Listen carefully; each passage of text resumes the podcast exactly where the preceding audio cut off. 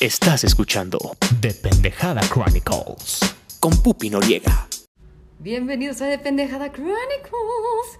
Yo soy Pupi Noriega. Yo, Josué Domínguez, Espero que estén a todo Darks, al millón, porque al 100. cualquiera. Bienvenidos a una emisión más de su Nori Flash informativo de confianza, que es Oh este bonito God. espacio en el que venimos a platicar de películas, cultura pop, superhéroes, cosas que nos interesan un montón, sin medirnos la pinga, a calzón quitado, porque somos ciudadanos de a pie. Y es para que todos le entiendan. Aquí nadie se va a venir a medir la pinga. ¿Qué opinas, Josué, de- del episodio que tenemos el día de hoy? Creo que hay muchos temas. Mm. Estoy emocionado. Estoy muy emocionada, pero antes que nada, ¿cómo estás? Muy bien, sin quejas, con calor. Hace mucho calor. Hace mucho calor. Para los que nos escuchan, no sé cómo está en la Ciudad de México, pero aquí en Tijuana sí está bastante fuerte. Así es. Sí, está, está muy fuerte aquí en Tijuana, Juaritos. Sí, está fuerte la calor, pero bueno, vamos a darle con Tokio. La verdad es que estoy muy emocionada, Josué Domínguez. La verdad es que hoy en la mañana que de repente se nos prendió el culo para grabar, fue como, ah, we got ourselves a Nori Flash. O sea, como que hay un montón de cosas.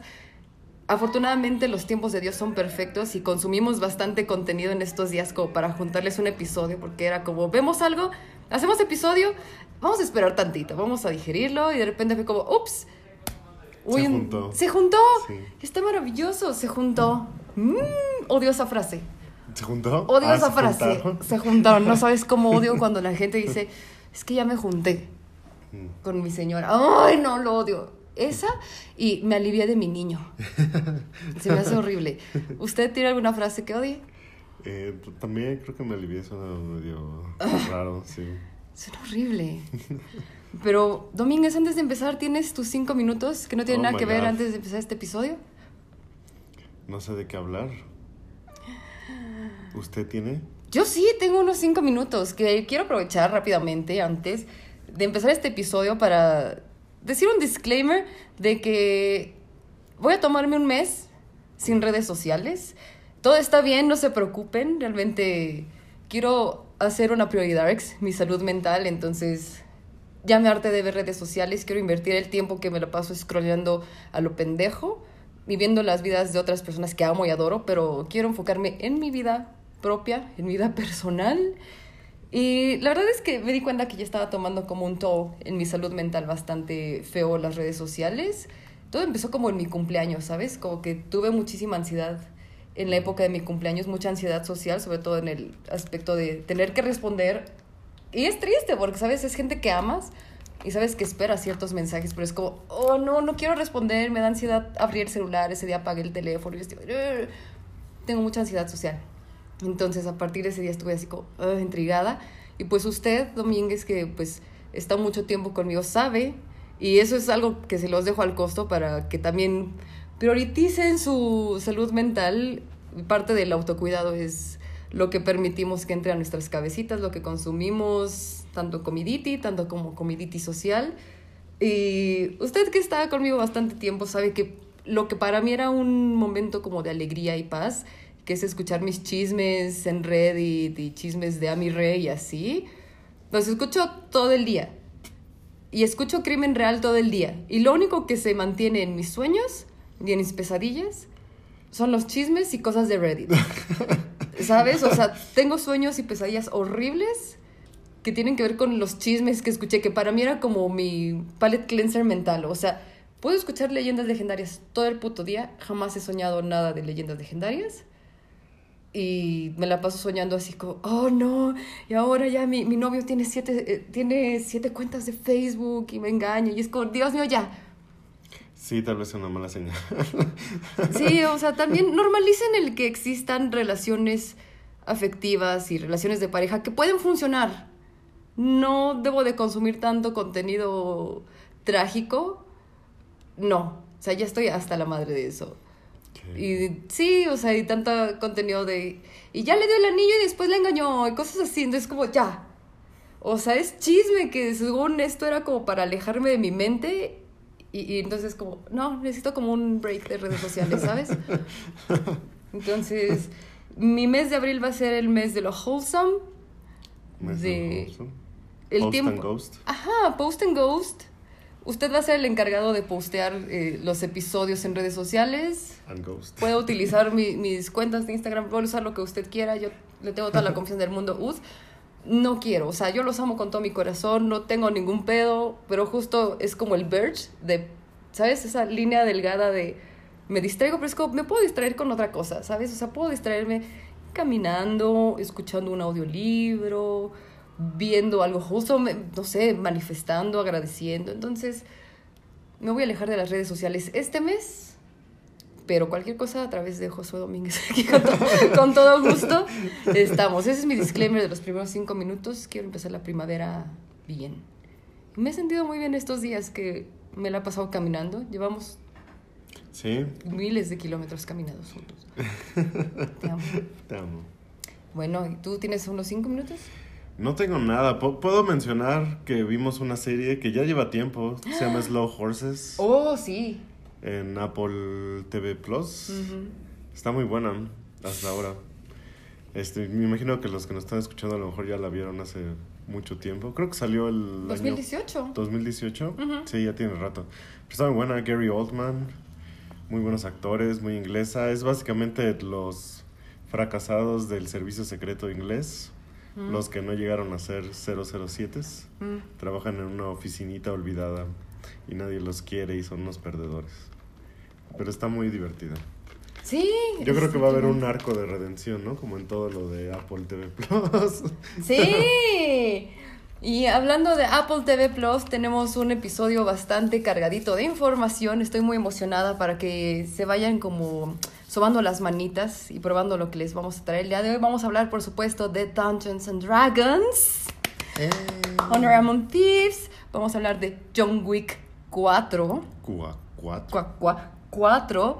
Vamos a hablar por fin de Blue Beetle. Al fin. La mejor película jamás película creada de DC, esperada. la más esperada del mundo.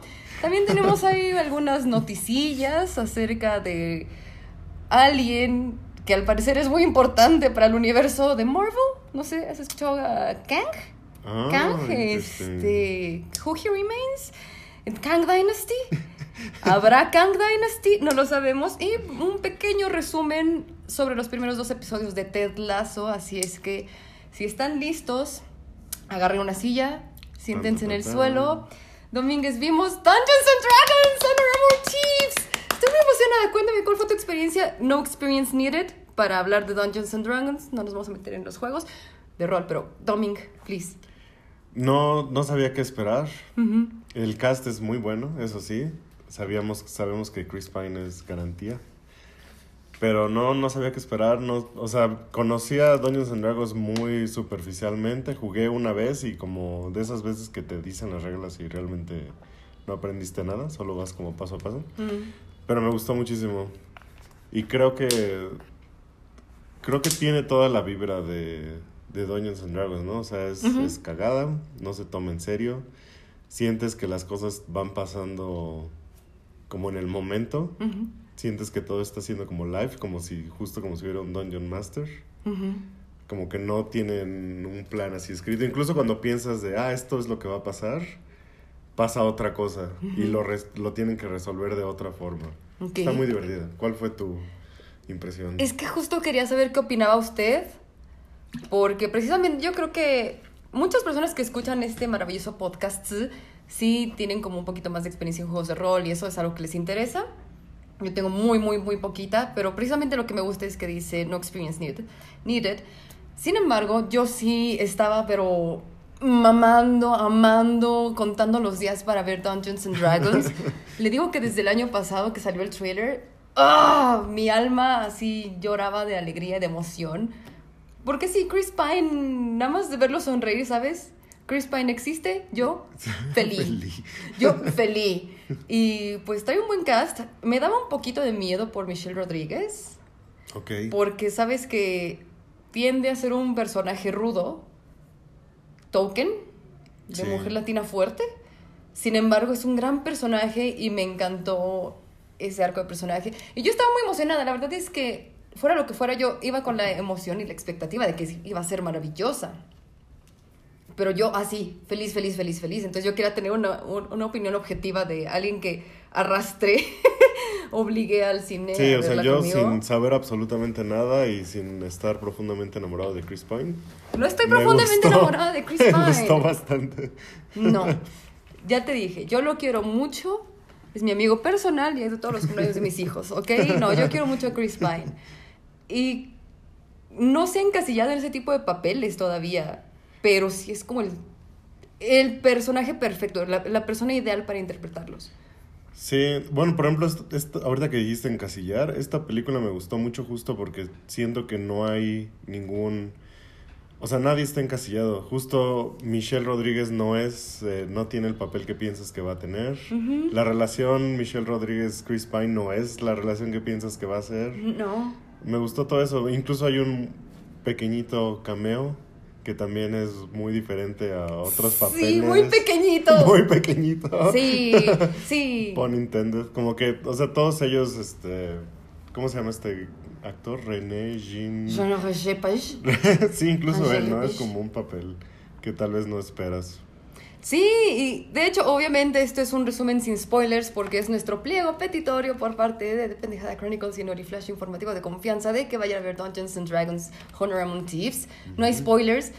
Lo único que puedo decirles es que es una película maravillosa, divertida, llena de acción. Nos carcajeamos, Dominic. Nos cagamos de risa Sí, por. hace un tiempo que no pasaba. ¿Verdad? Sí, es muy buena. Nos partimos de risa. Nos, nos habíamos cagado de risa en Shazam. Sí, también. Nos cagamos de risa en Shazam, pero hubieron chistes aquí en Dungeons and Dragons que ya había pasado casi 20 minutos y nosotros seguíamos como estúpidos riéndonos. Fue muy hermoso. ¿Y qué podemos contarle al hermoso público sin arruinarles la historia? ¿Tú qué, tú qué viste de esta maravillosa película? ¿Qué podemos contarles? Bueno, es la historia. es- Básicamente, Chris Pine necesita robar un objeto para revivir a alguien y rescatar a alguien. Sí, lo que he escuchado mucho sobre la crítica de, de ya el, el público especializado, el público y la crítica especializada en, en juegos de rol, en cosas como más geeks. Por ejemplo, Screen Crush, Ryan Airy, que es como uno de mis canales favoritos de YouTube, decía que Dungeons and Dragons era como la película perfecta de juegos de rol, porque sí te hace sentir como que estás en una campaña de juegos de rol que, que lo disfrute quien esté muy metido en este mundo de los juegos de rol. Yo la disfruté como espectadora humilde, que no sabe nada de juegos de rol. Pero sí, básicamente esa es la historia de Crispin. De Crispin, así le decimos aquí en Pendejada Chronicles, no me juzgues. Crispin es una persona muy feliz, mágica, además tiene todo este toque de humor y, oh, no sé, tiene un, tiene un ritmo muy gracioso. Tiene un ritmo muy gracioso que no se toma nada en serio a pesar de que es como un mundo fantástico, tampoco es demasiado mamador. Te lo explica todo. Y sí, Crispin tiene su familia feliz, pero de repente se mete con gente con la que no se tenía que meter, tiene que robar algo, se junta con gente con la que no se tenía que juntar y se junta con alguien con quien sí se tenía que juntar, que es Michelle Rodríguez, que es una hermosa mujer bárbara, gigantona, fuerte, independiente, pero amorosa. Y no es el mismo personaje de, no sé, de Rápidos y Furiosos que no sé, nunca las he visto, pero me imagino que es como la rudeza. Comienzo a creer que su papel de Rápidos y Furiosos es su peor papel. Porque sí, lo está mejor en otros lados. Sí, definitivamente.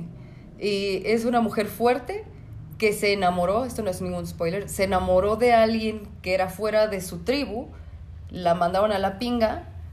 Y esa historia me conmovió, la verdad es que me sigue dejando un poco como triste, Sí. me conmueve así. Bueno, en ese sentido es realista. Es muy realista y eso es algo que podemos como spoilear, porque no vamos a spoilear de quién se enamora, porque es bastante interesante y divertido. Está muy divertido ese pequeño Está- cambio. Ese pequeño cameo es muy divertido. Pero sí, Michelle Rodríguez, Olga, se enamora de alguien fuera de su tribu de bárbaras, es, es, y la mandan a la pinga. Y ella está triste porque la mandaron a la pinga en vez de disfrutar su amor. Y eso es algo que me partió el alma, que le dice este personaje, yo traté de construir una familia y una casa para que te olvidaras de la tristeza, de que tu gente te había ya mandado a la pinga y mandaste a la pinga nuestro amor. me rompió el corazón. Eso me rompió el corazón, pero también lo real fue que tuvieran este closure respetuoso, Sí, es lo que decir, todo lo dicen sin estar tristes, Sin sin, estar una pelea, tristes. sin nada. Ujú. sin echarle culpas y sí dándole la responsabilidad de, sí, fue por Sí. esto, pero deseo lo mejor para ti.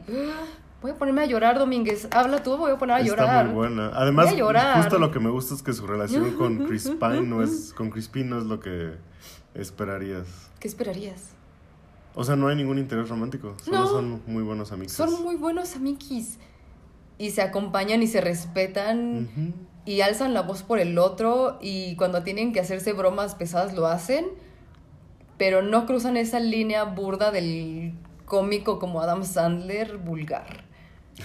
¿Sabes? Sí. Amamos a Adam Sandler, pero o sea, No, no, no es ese tipo de. No. De, de rising. No, ni sabes que al final tienen que terminar juntos, no, siempre van a ser compañeros de aventura y tiene un papel muy importante en una de las personas importantes para Crispin, que es su hija, que, digo, esto no es ningún spoiler. Ellos, cuando se conocieron, después de varias desgracias, es que se encontraron, siempre hay un roto para un descosido, se juntaron con otro grupo como de gente que buscaba salir de su situación, que tal vez no eran las mejores personas y son traicionados por llamearte, justo como usted lo dice, de que Hugh Grant haga papeles de malo. Forge. Forge es como los traiciona, se vuelve como el mandamás de todo el reinito donde sucede la historia de Dungeons and Dragons y pues se las hace ver bien en E3 porque además tiene como consultora asesora a una maga roja que es como de los más poderosos magos traidores del mundo. Entonces, Doming. Es que ya no quiero dar spoilers. Me estamos dando Pero spoilers. está muy buena. Hay un personaje que se parece mucho a Drax. ¿Qué opina de eso? Que no entiende ironía, que habla como muy correctamente. Esos personajes me, me gustan mucho, me dan mucha risa. Me dan un montón de risa. Me, me gustó ese personaje. A mí también, de hecho, si algo le pediría a la película es más tiempo Más de él, ¿verdad? ese, de ese personaje, sí. Sí, porque además te lo muestran como si fuera protagonista en los carteles. Cuando sale Plot twist es Chris Pine. No, no Plot. Twist es Chris Pine. Solo sale cinco minutos. Solo sale cinco minutos Chris Pine. No, Chris Pine sabe perfectamente cómo llevar una sola película. Yo podría ver a Chris Pine existiendo y para mí sería la mejor película que existiera en el universo. Pero sí, le pudieron haber dado más tiempo a ese personaje. A ese personaje. todo Aunque también estuvo muy padre que de repente se fuera. Eso estuvo muy hermoso y, y que caminara en línea recta. sí, disfruté, disfruté muchísimo la película. Veanla por favor en 4DX. Mm. Es tu segunda vez en 4DX. ¿Qué opinamos? Mejor que la primera. Me gustó mucho Shazam, pero creo que esta está más adecuada a 4DX.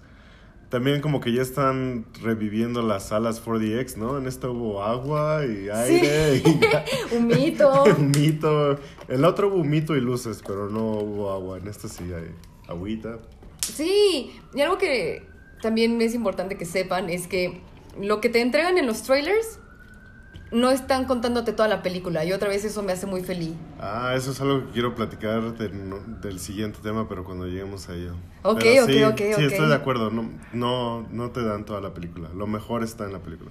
Sí, Sí. sí, tienen que verla. Y hay muchos bueno. chistes recurrentes que empiezan en un lado de la película y terminan en otro lado y que Sí, es como que la, la duración perfecta para que te sigas acordando y te cagues de risa. sí. Y por supuesto, todo este elemento mágico y todo este elemento que de verdad yo no conozco mucho Dungeons and Dragons y si ustedes son fanáticos lo van a disfrutar un montón, pero pequeñas cosas que te sorprendes aún como adulto y que dices, ¡ay, qué mundo tan fantástico y mágico! ¡Qué divertido! ¿Y ahora qué van a hacer? Y todos son muy self-aware. E incluso esta parte de Crispin diciendo, yo soy el rey de los fracasados.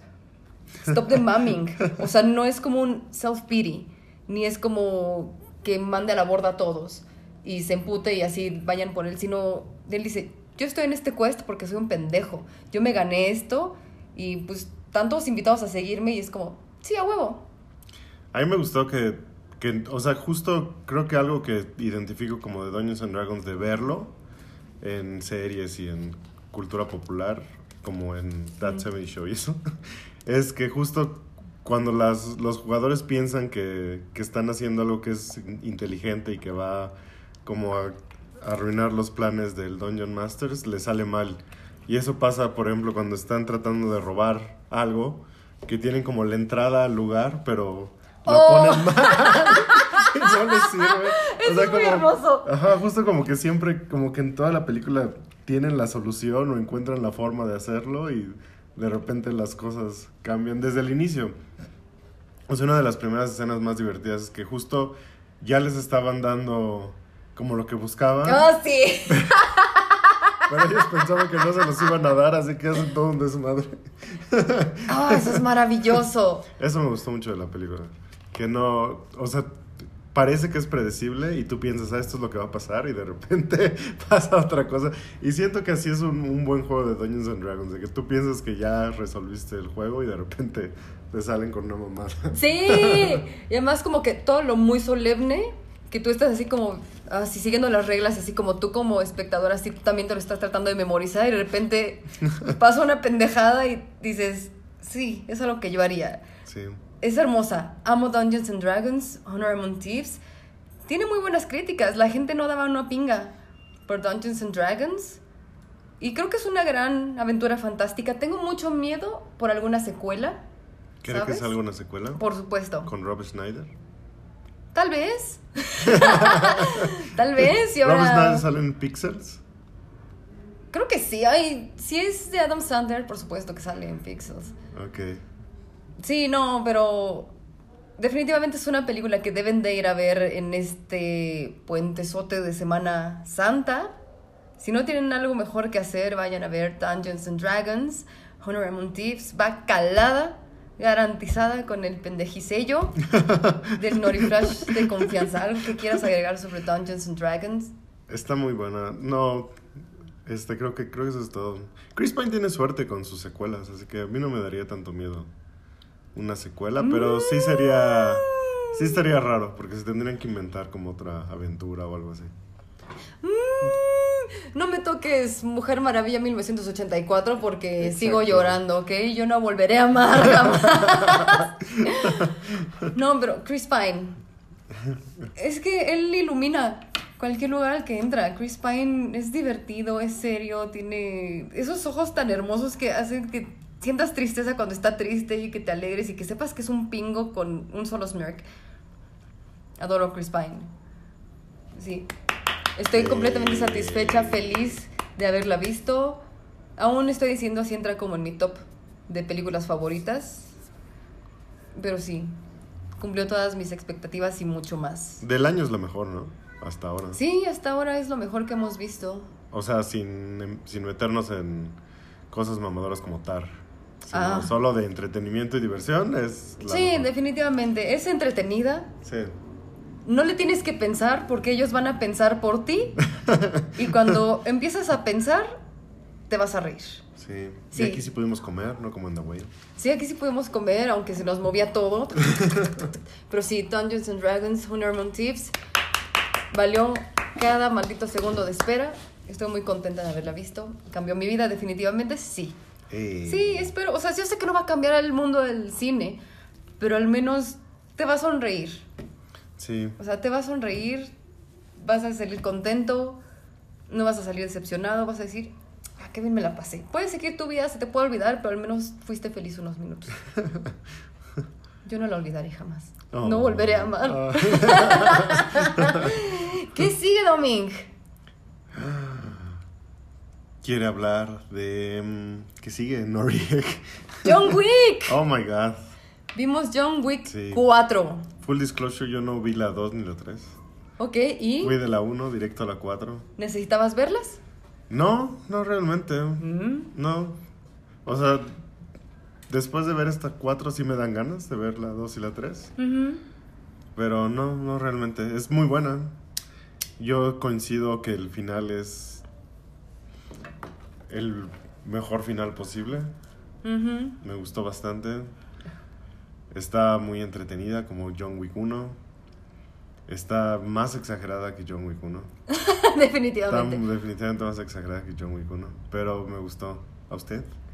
Me ¿Usted encantó. Sí recuerda la 2, 3. Sí, sí, definitivamente. Para nuestro pendejo auditorio, ¿quién es John Wick? John Wick es un ex asesino a sueldo, miembro de la mafia rusa, aprendemos en esta película. También en la 1, ¿no? Lo mencionan, creo. Sí. Pero se retira porque quiere estar con su bella esposa. O sea, se casa, se retira, está con su bella esposa. Para retirarse, recuerdo en la 1 que tuvo que pagar algo, ¿no? O sea, tuvo que hacer un montón de cosas para poder retirarse. Tal que le dicen, bueno, te puedes retirar. Sé este, feliz. sé feliz, es feliz, pero poquito porque su esposa se enferma. Cáncer, creo, se muere. Nunca dicen de qué. Nunca dicen de qué. La esposa post-mortem le manda de regalito un perrito para que lo cuide, un mini cachorrito. Oh, no. Y se le matan a su perrito, le roban su coche, entonces empieza una cadena de venganzas que básicamente lo mete otra vez al mundo, que es el, a este mundo de asesinos en serie, que es el universo más bizarro Está hermoso, me del encanta. mundo. No entiendo cuánto vale cada moneda, no entiendo qué puedes pagar con monedas.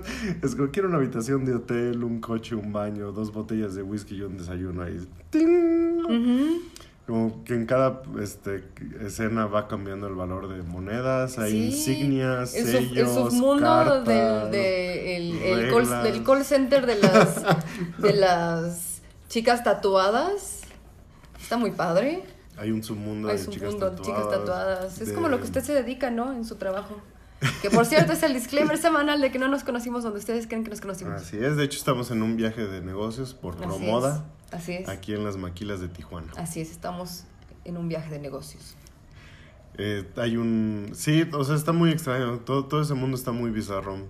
Tampoco he visto Nobody, pero supongo que también ahí lo exploran un poco, ¿no? ¿O no? Es el universo de, de John Wick. Pero no está metido en todo ese mundo. Sí, porque también es asesino, ex asesino a sueldo. Es una gran película, Nobody, la pueden encontrar en HBO Max. Y realmente me da mucha risa que ese personaje, Paul Odenkirk, bueno, ese personaje, ese Bob actor, Odenkirk. Bob Odenkirk, I'm sorry, que él es como el rey de los submundos, porque él es como Better Call Saul. Y... Y también es como del, Ah, del spin-off de. Breaking Bad. Y él es también como del mundo de John Wick. O sea, Nobody sí es del universo de John Wick. Sí. Entonces, es una película maravillosa. Tenemos que verla. De verdad, he tratado que la vea Doming. Nobody es maravillosa. Acción cagadísima. La veré, la veré. Te, te quedas en shock. Está muy cagada. Pero sí, el, el universo de estos asesinos en serie está muy bizarro. O sea, hay hoteles, hay reglas, insignias, cartas, monedas. Honor Among Thieves. Honor Among Thieves. La película está excelente, está muy bien hecha, los efectos son increíbles, la fotografía es increíble. Yo creo que se gastaron todo el presupuesto en una escena que dura... O sea, es una escena en el desierto que no tiene Sí, absolutamente... tiene que ver, Doming. Y hoy lo venía, hoy, hoy lo venía discutiendo con mi papá. Esto, ok, pero, pero estamos de acuerdo. sí, sí, tu, tu papá me aclaró que sí tiene que ver. Pero estamos de acuerdo que eso pudo haber sido como una plática, como, oh, ¿recuerdas cuando fuiste Sí, pero creo que sí desierto?" se gastaron todo el presupuesto de la película en cinco minutos. Pero sí tiene que ver. Mi papá hoy venía muy enfadado en la mañana diciéndome: Es que sí tenía que verles en el desierto. Josiah estaba mal. Pero dice: Joshua, no entiendo por qué. Yo, que no la ha visto. Porque sí hay una escena en el desierto, pero es porque va por su anillito. No spoiler. Pero no consigue el anillito. No, porque ya no, tiene spoiler. dedo. No, ya no consigue su anillo de redención, porque más John Wick está excomunicado. Tengo que admitir que, o sea, algo que critico de otras películas es cuando nos platican algo mejor que la película que estamos viendo, que es muy seguido. Entonces, Tons, esta es la respuesta de Hollywood a mis, a, mi Plegarias. pliego, a mis plegarias, de que muéstrenme esa escena que nada más nos platicaron. Así que sí, es- eso es lo que pasa cuando, cuando me hacen caso y sí muestran la escena que pudieron haber solo platicado. Pero lo digo como algo positivo, o sea, el presupuesto no sé cuánto fue, pero se lo gastaron bien porque todo está excelente, la fotografía está excelente. Casi no suelen gustarme las películas obscuras, Mm. pero esta está muy bien grabada, se ve todo bien. La oscuridad es usada correctamente. Sí. Sobre todo porque hay un personaje que parece camuflajearse todo el tiempo. Sí, sí, sí. sí, hay un personaje que parece camuflarse Sí. todo el tiempo. Sí, que ni siquiera es chiste nuestro, es de ellos, lo usan Sí, a su favor. sí, es un chiste muy N3. Muy bien, Es tres. un chiste muy N3. Está muy buena. Hubo un, hubo un momento así de. Hubo varios momentos de, de risa, sí. Es como un. Como si estuvieras viendo una película de, de Chaplin o de los. Este, sí, como que hay, como que hay mucha comedia en, en, la, en las escenas de acción. Y me dan mucha risa. Sí, y por cierto, Keanu Reeves solo dijo 380 palabras en más de tres horas. Dura muchísimo. Esa es mi única crítica a John Wick 4, que dura muchísimo y pueden quitarle media hora de pelea. La escena del desierto. La escena- Pueden quitarle media hora a John Wick. Sí. Por cierto, tiene escena postcréditos. Muy buena escena postcréditos. La verdad es que muy lógica. La verdad es que el final es Sí. lo que tendría que ser. O sea, ya si sale John Wick 5, ya sería como, ay, ¿por qué? Bueno, está bien, la veré. Y ahora van a durar siete horas y John Wick va a decir siete palabras, una cada hora. Au. Pero, ¿sabes qué? Ayer que le estábamos viendo, estaba pensando así como, es demasiada mamada. O sea, es demasiada mamada como tanta escena de acción. O sea, las disfruto un montón y fueron muy violentas como lo hace John Wick. Coreografía maravillosa que además usted que es un conocido, pues le regaló un Rolex a cada uno de sus stunts. Ah, sí. Le regaló Bien un Rolex merecidos, bien merecidos a sus cinco John Wicks.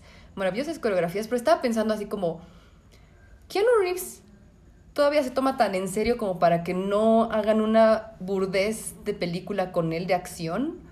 O sea, por ejemplo, con Tom Cruise que hacen mamadas de que se avienta de un avión y detiene cohetes y cosas así. O, o todavía están como en el hilo de lo probablemente. O sea, sabemos que es un mundo ficticio y la acción es maravillosa. Pero a veces digo, ¿no, creo que, ¿no crees que están abusando un poquito de Keanu? Un poco. O sea, o sea ¿tú que, que dirías que vuelva a papeles como el abogado del diablo o cosas Es que así? no sé, como Keanu Reeves es tan misterioso y tan amado por el mundo Podría. que no sé si ya está entrando él a ese mundo de hagan conmigo lo que quieran, me voy a divertir en vez de tomarme tan en serio.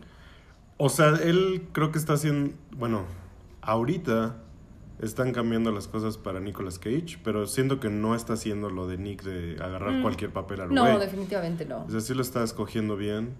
A mí sí me gustó la nueva de Matrix, aunque creo que a muchos no. Mm. No sé, yo siento que son cosas que le gustan.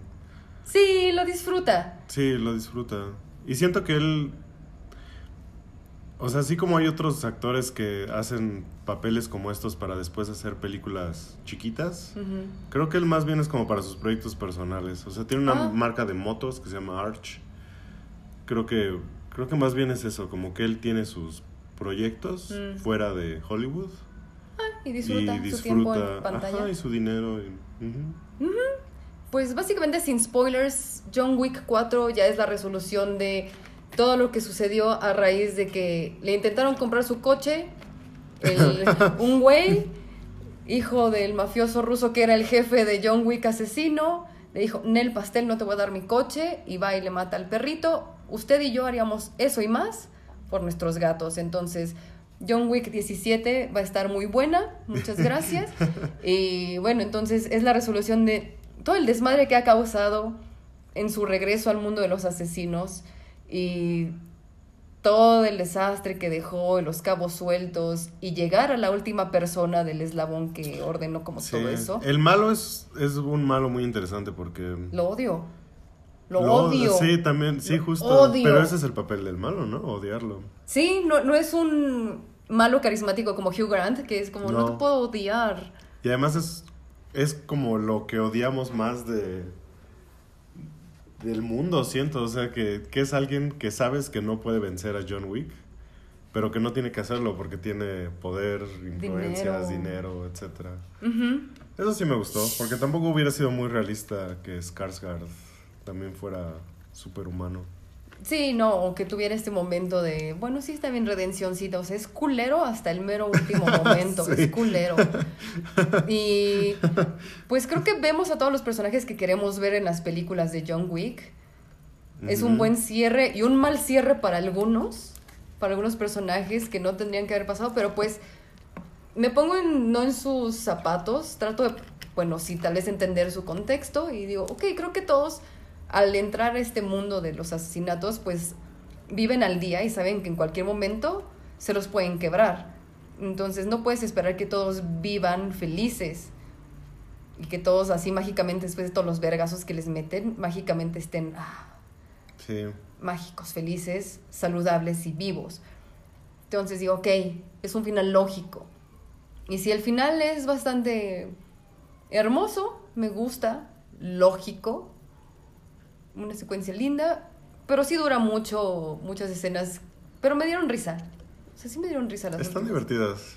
Sí, y al final vas por las escenas de acción, ¿no? Ujú. Que, que sí, creo que creo que Keanu ya se encasilló mucho en películas de acción. Puede ser, pero no tiene nada de malo. Están muy buenas. Sí, entonces yo... Estaría muy padre un crossover en Misión Imposible. Imagínese, No creo que pase jamás, pero estaría muy divertido. ¿Usted cree que Keanu tenga algo en contra de la cienciología? Probablemente. ¿Usted cree que Tom Cruise se sienta amenazado ante la altura de Keanu? Y el cabello. Y el cabello es de mucho Keanu. mejor el de Keanu.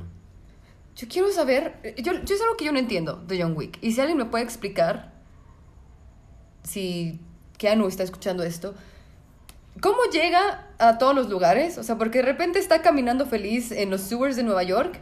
Y de repente es como, ah, sí, están en Berlín. Ah, y ya, camina en Berlín. Y es como, güey, te está buscando todo pinche mundo. Todo el mundo te está buscando. ¿Cómo llegaste? ¿Tomaste un barco? ¿Dónde duerme? come, caga. ¿Qué hace John Wick? ¿Dónde se baña? ¿Cómo se peina? O sea, está en la escena del Ya no tiene hotel, desierto. ya no tiene hotel, ¿estás de acuerdo? Ya no, puede entrar al hotel. Sí. Está en la escena del desierto con traje negro. ¿Cómo llegó ahí? ¿Cómo llegó ahí? ¿Cómo consiguió un caballo? ¿Cómo consiguió un caballo N3? Azabache, por favor. Azaba- ah, perdón. ¿Cómo consiguió un caballo azabache? ¿Dónde tiene tantas armas, tantas municiones? Si trae un pantalón pegadito, pegadito, pegadito, pegadito. ¿Serán reales? O sea, no, no que sean reales porque no es este, no es una película de, de Alec Baldwin, pero. No. O sea, alguien, alguien que sabe de armas. Porque dicen muchas cosas de armas, como dicen de coches en Rápidos y Furiosos. Sí. Es pura basura lo que dicen de coches en Rápidos y Furiosos. ¿Será pura basura lo que dicen de armas? De, es una Piper, no sé qué, con no sé qué, con no sé qué. Tal vez. ¿Quién Tal vez sabe? es cierto. No sé si gente que sí ha usado armas de fuego. No hagas chistes N3, tú soon. Tú son- Tú soon. Sí. Ok. Me gustó que, así como en Spider-Man No Way Home, Andrew Garfield tuvo como una redención acerca de un trauma de él en su historia. John Wick tiene un pequeño como momento feliz antes de que suceda una desgracia Mm, que es como lo que origina Ah, todo. Muy cierto, sí. Sí. y como que es su, su apertura a que alguien que se esconde mucho en las sombras y que no se ve, también le eche la mano, porque obviamente todo el Sí. mundo está ya en contra de John Wick, pobrecito. E- Eso, eso también se me hizo muy lógico, porque yo decía, ok, se van a ver aquí en tal lado, ¿cómo chingados va a llegar? Así nada más. Y de repente es como, y todo el mundo lo está persiguiendo aquí, todo el mundo acá ya lo está viendo. Y ese submundo de las chicas, de, de las chicas tatuadas bonitas que están fumando, yo quiero ese trabajo. Tal vez lo esté haciendo. Ahora también tienen un radio. Sí. Es como de Pendejada Chronicles. Pero, y ahora, Our Wicked Friend. Y yo así como, ¡Oh! Amé ese pan. A lo mejor usted ha estado dando códigos secretos y no lo sabemos. Así es. Josué Domínguez está en Tijuana. Josué Domínguez está en Tijuana. Si usted fuera asesina serial, bueno, asesina a sueldo Ujú, en este universo de, de Juan Wick, ujú. ¿aceptaría esos trabajos? ¿Cuáles? ¿Ser John Wick y estar en, en una mafia rusa y así? No, o sea, ve, ve que mandan el mensaje como ahora Ajá, por eso. 10 millones y Ajá. mate a John Ah, Wick. no. No, yo prefiero estar en la élite. O sea, por eso preguntaba. O sea, Ah, estar dentro del universo de John Wick, los peces gordos, y ser una Como el manager. asesina Como el Mr. Manager Man. Ajá, como Mr. Manager Man. Yo preferiría ser miembro como de la, de la mesa y así como ser parte de la familia rusa y así que me hagan mi tatuajito y todo y estar como bien entrenada y kukiruki. Me da mucha alegría y me da como intriga y nunca se lo comenté, bueno, no se lo comenté ayer. El outfit de la mafia rusa de Berlín, de la chica así con el cabello todo en gel y así, esos como Sí. trajes de, de mafiosa, me gustan mucho. No, yo estaría dentro de esa élite. Es, es un. Está mu- el contraste, ¿no? Porque creo que sí es como alta costura, Ujú. pero. Pero tu, tu, tu, tu, tu, Sí. tu, tu, tu, tu, tu. Y siempre- arrolladora. Y, y siempre en ambientes súper oscuros, Me fríos. encanta. Sí, sí, sí. Y sí te, te da como esa angustia noir. No es como en Misión Imposible que de repente están como en el submundo de ahí, pero es como, ah, todo está muy elegante. Y de repente va a salir Henry Cavill en el baño dándote vergazos, ¿no? Aquí sí es como, aquí está sucio y me da mucha risa que hay una escena en un antro y todo el mundo sigue bailando mientras están los vergazos sí. con el gordo. No recuerdo mucho la escena del pingüino en. Batman, pero me recordó eso. Como el antro oscuro. Sí, es como ciudad gótica europea. Sí. Tal, no, la verdad es que no me gustaría ser como esas asesinas a sueldo que de repente recibe la señal de ahora John Wick está en 40 millones. No, o sea, a pesar de que el anonimato te serviría de alguna manera, yo prefiero tener el respaldo de, del equipo de una gran familia, una familia rusa y algo así. ¿Youth? No iría tras John Wick. Ah, no, por O supuesto, yo sería amiga algo- de John Wick. Iría por algo más humilde. Yo sería amiga de John Wick. Sí. Yo daría mi vida por John Wick, lo defendería. Buscaría los trabajitos de mil pesos. ¿Qué? ¿Exnovios? ¿Exnovias? Yo creo, quién sabe. Dame nombres. Dame nombres. Reci- acabo de recibir una señal. No, si ustedes reciben una señal para nuestras cabezas, por favor, no la tomen. ¿O sí? Por, Ya yo no basta, me quiero ¿no? morir. Yo no me Hace quiero mucho morir. calor. Viejo baboso. Ok, pero definitivamente recomendamos John Wick. Véanla en VIP. No le tengan miedo si no han visto la... Ninguna, honestamente. Ninguna, al diablo, está divertida. diablo, es para si no saben nada, se la van a divertirte. pasar bien. Sí, es para divertirte, porque así como dice Doming, que tiene el síndrome de la chica suertuda y lo que manifiesta se le presenta, te explican todo en esta película. Sí. Te lo explican todo. Pero sí vale la... Eso sí, es... vean en el cine, aprovechen. Sí, vale la vean pena en el cine. cine. Tiene muchos efectos chidos. Y escenas como la del desierto. Estás obsesionado Sí. con la escena del desierto. Está todo muy bien grabado y no es para nada necesario. Pues déjalo, pobrecito. Pero bueno, John Wick, Aprobado. ¿Aprobada? ¿Cómo, dices eso? Tiene el pendejo sello. Calada, garantizada. Tiene el pendejo sello de confianza del Noriflash informativo. Doming, que sigue. También vimos el primer episodio de Tetla City. Vamos a empezar con Tetla City.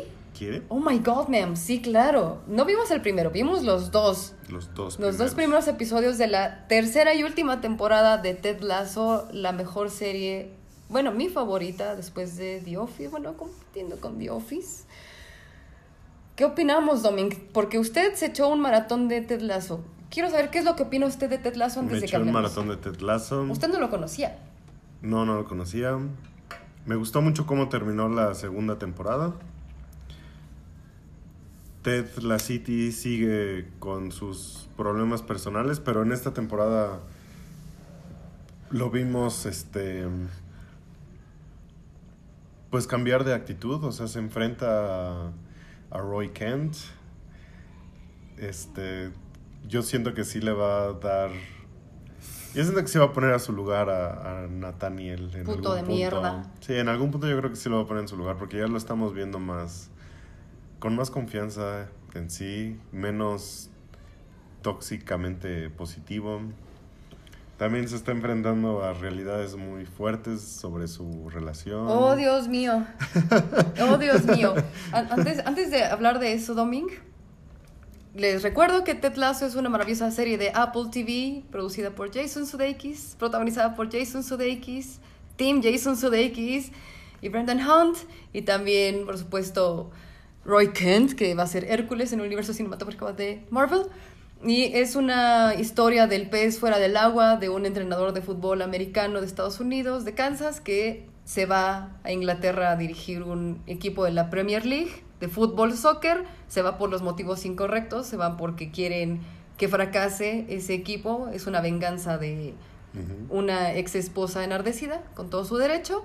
Lo hace, pero Ted Lasso, que es una persona hermosa, amorosa y maravillosa, decidió tomar el camino de la felicidad en vez de la tristeza ante la adversidad de su vida.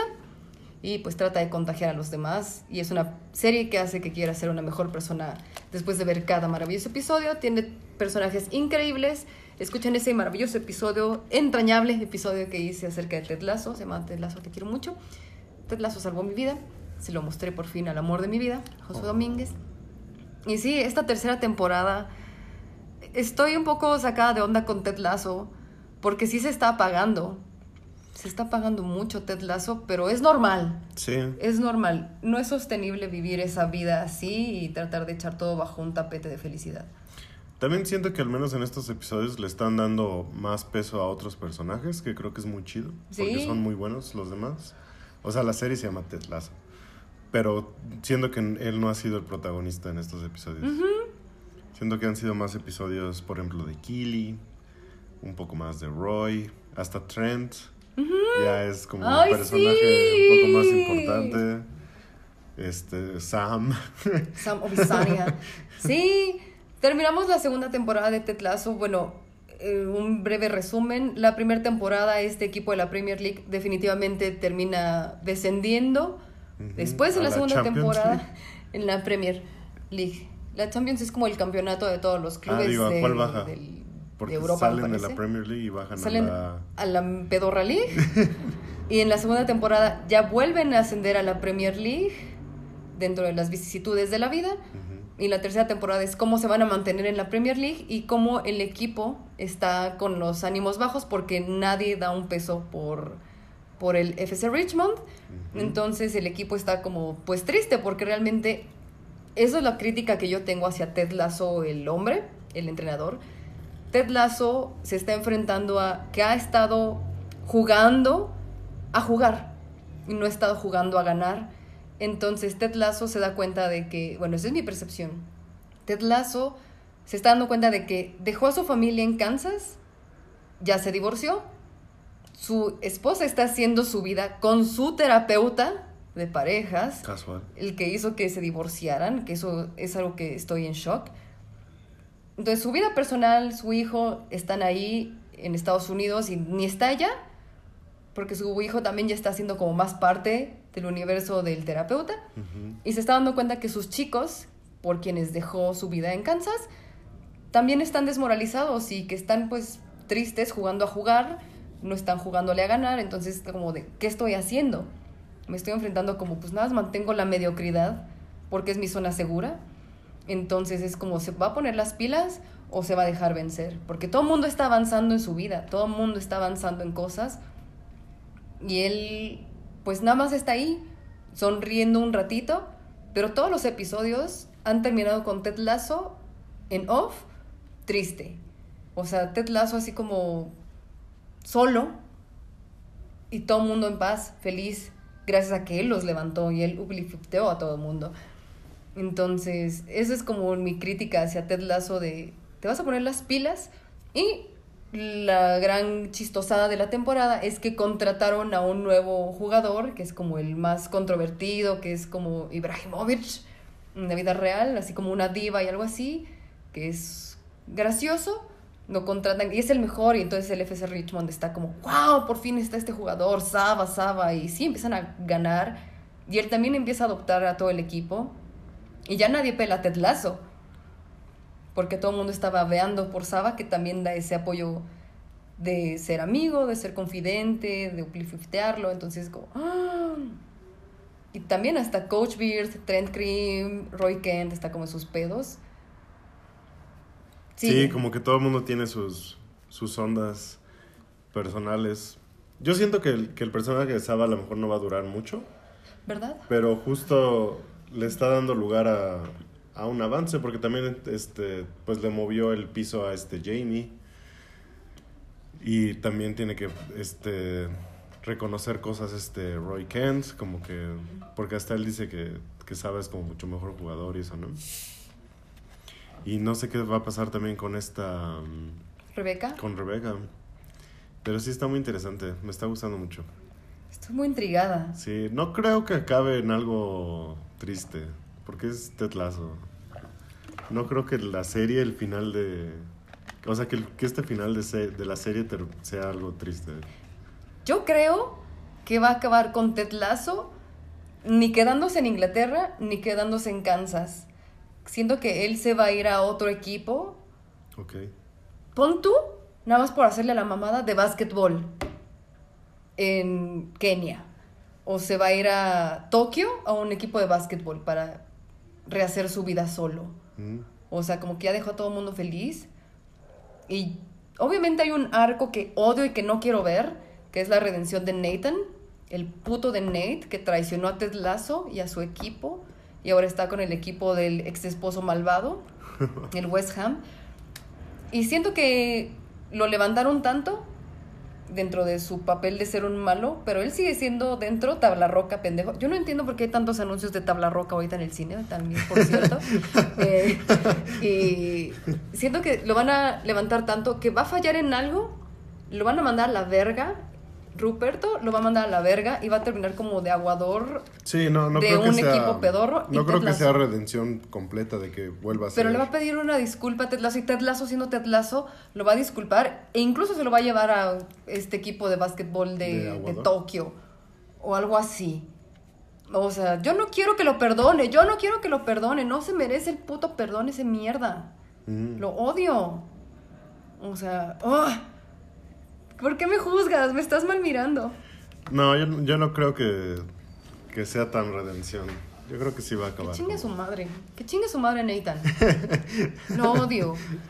Estoy muy intrigada. También Roy Kent y Keely terminaron su relación. Ah, van a volver. Por supuesto que van a volver. Pero me puso triste. Y bueno, ese es mi pequeño análisis de que Roy Kent. Y lo dice muy bien cuando están como jugando en un equipo. Se me acaba de olvidar el nombre del equipo. Perdónenme, no soy como. Era West Ham, creo. no. Chelsea. El Chelsea. Gracias, mi amor. Utilizaste la testosterona. Gracias.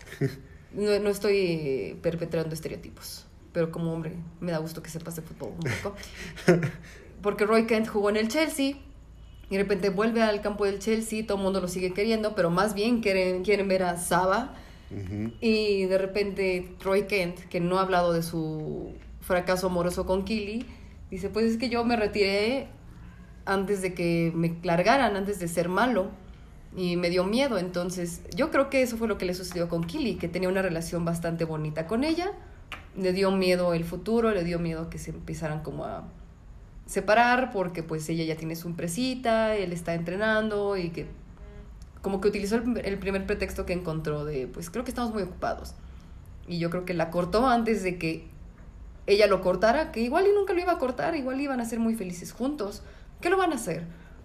Pero le dio mucho miedo, entonces como, mm, porque aún no nos explican por qué. Solo sabemos que él la cortó. Pero Sí, creo- nos muestran, o sea, Roy Kent sigue siendo alguien muy seguro y todo, pero hay inseguridades en Roy Kent. Como esa, como ante Saba, como tener que pedirle perdón a este Trent. Trent. O sea, justo siento que, que están como cambiando los papeles. Roy Sí. Kent está mostrando sus debilidades, que no es tan Mm. seguro como creíamos. Ted La City está mostrando sus City. tristezas, que no es tan feliz como creíamos. A lo mejor Coach Beard ya va a empezar a hablar más o ser más social. Amo ¿Quién sabe? Trent, Trent es bebé, amo Trent Cream, de Independent. Sí. Sí, La segunda temporada fue más como la redención de Jamie, ¿no? Ahora va a ser Mm. seguramente de algún otro personaje. Yo creo que Jamie va a volver a brillar. ¿Mm? O sea, ahorita está amenazado por Sabemos por, Por imágenes Saba. que va a cambiar el capitán, ¿no? Va a ser Sam. Va a ser Porque ahorita Sam. es Isaac. Pero Isaac no se va del equipo. O sea, no, No. sé por qué van a cambiar de, de capitán. Va a ser Sam o Misania. Que también no sabemos qué va a suceder con él y Rebeca.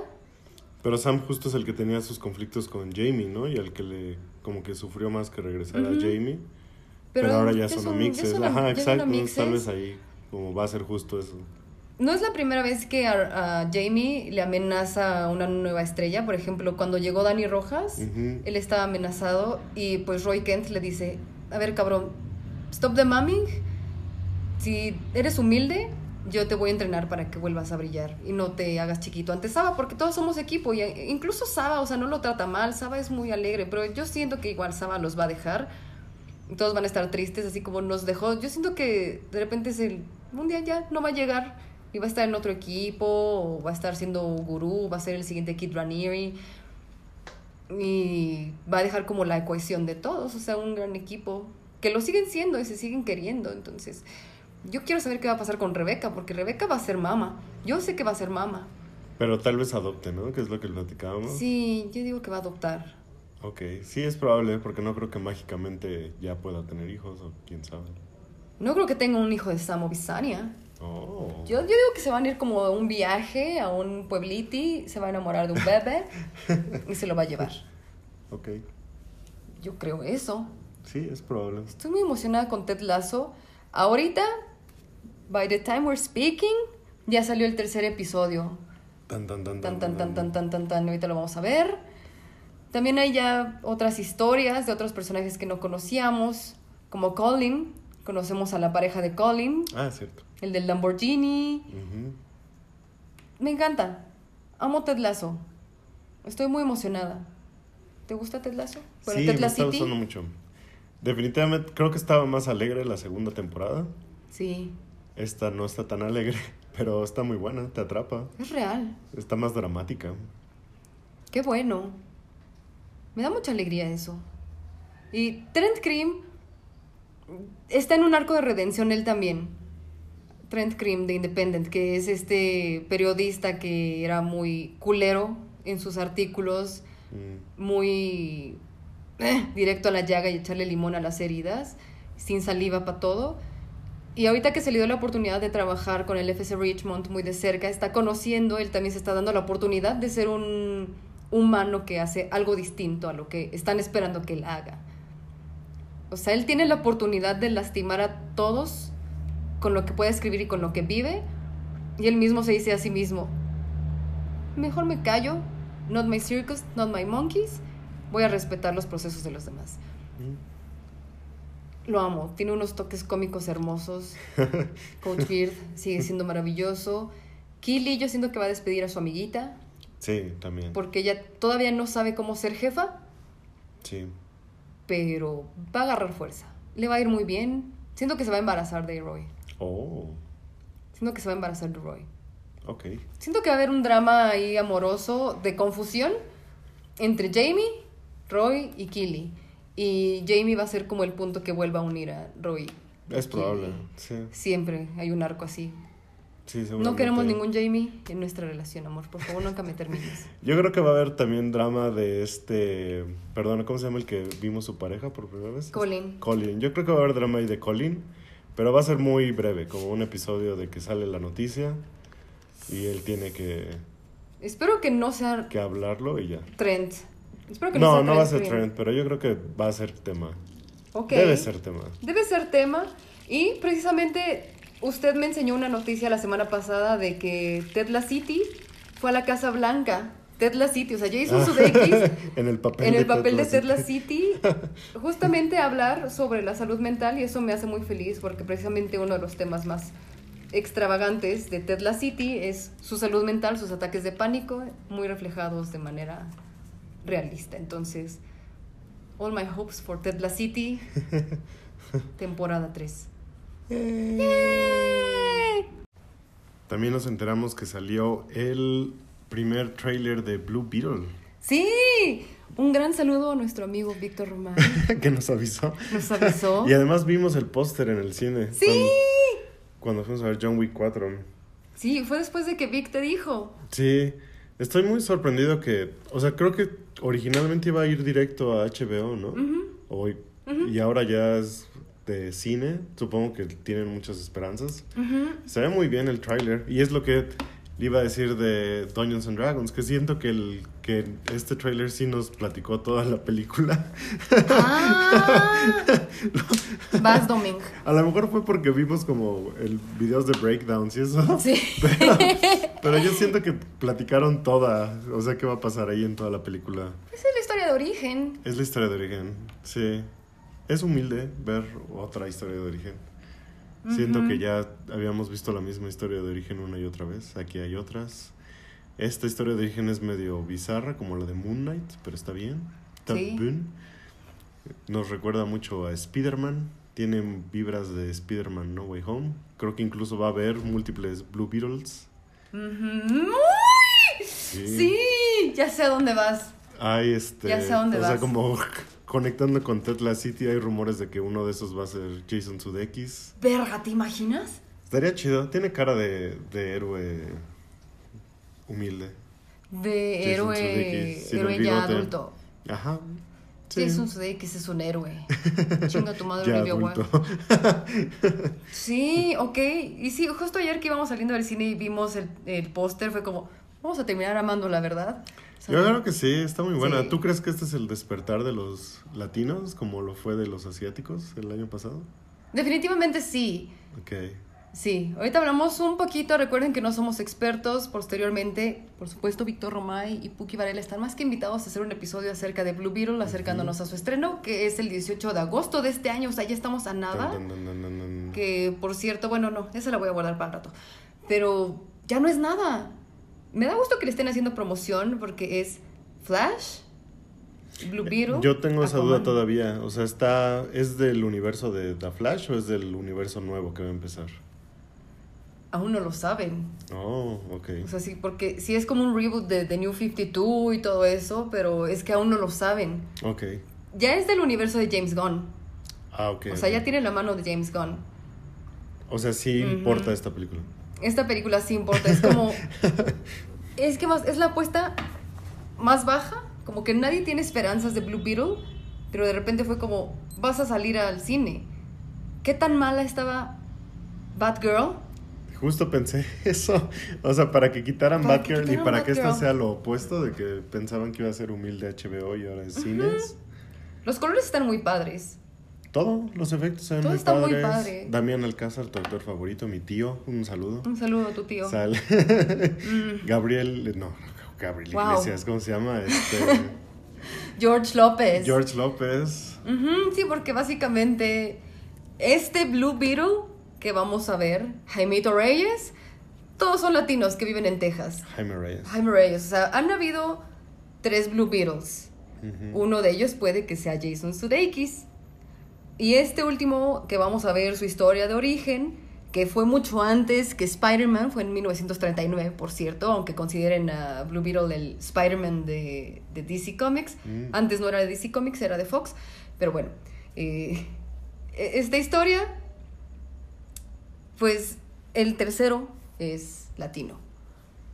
O sea, pero siempre lo fue. o sea, no es que sea una inclusión forzada.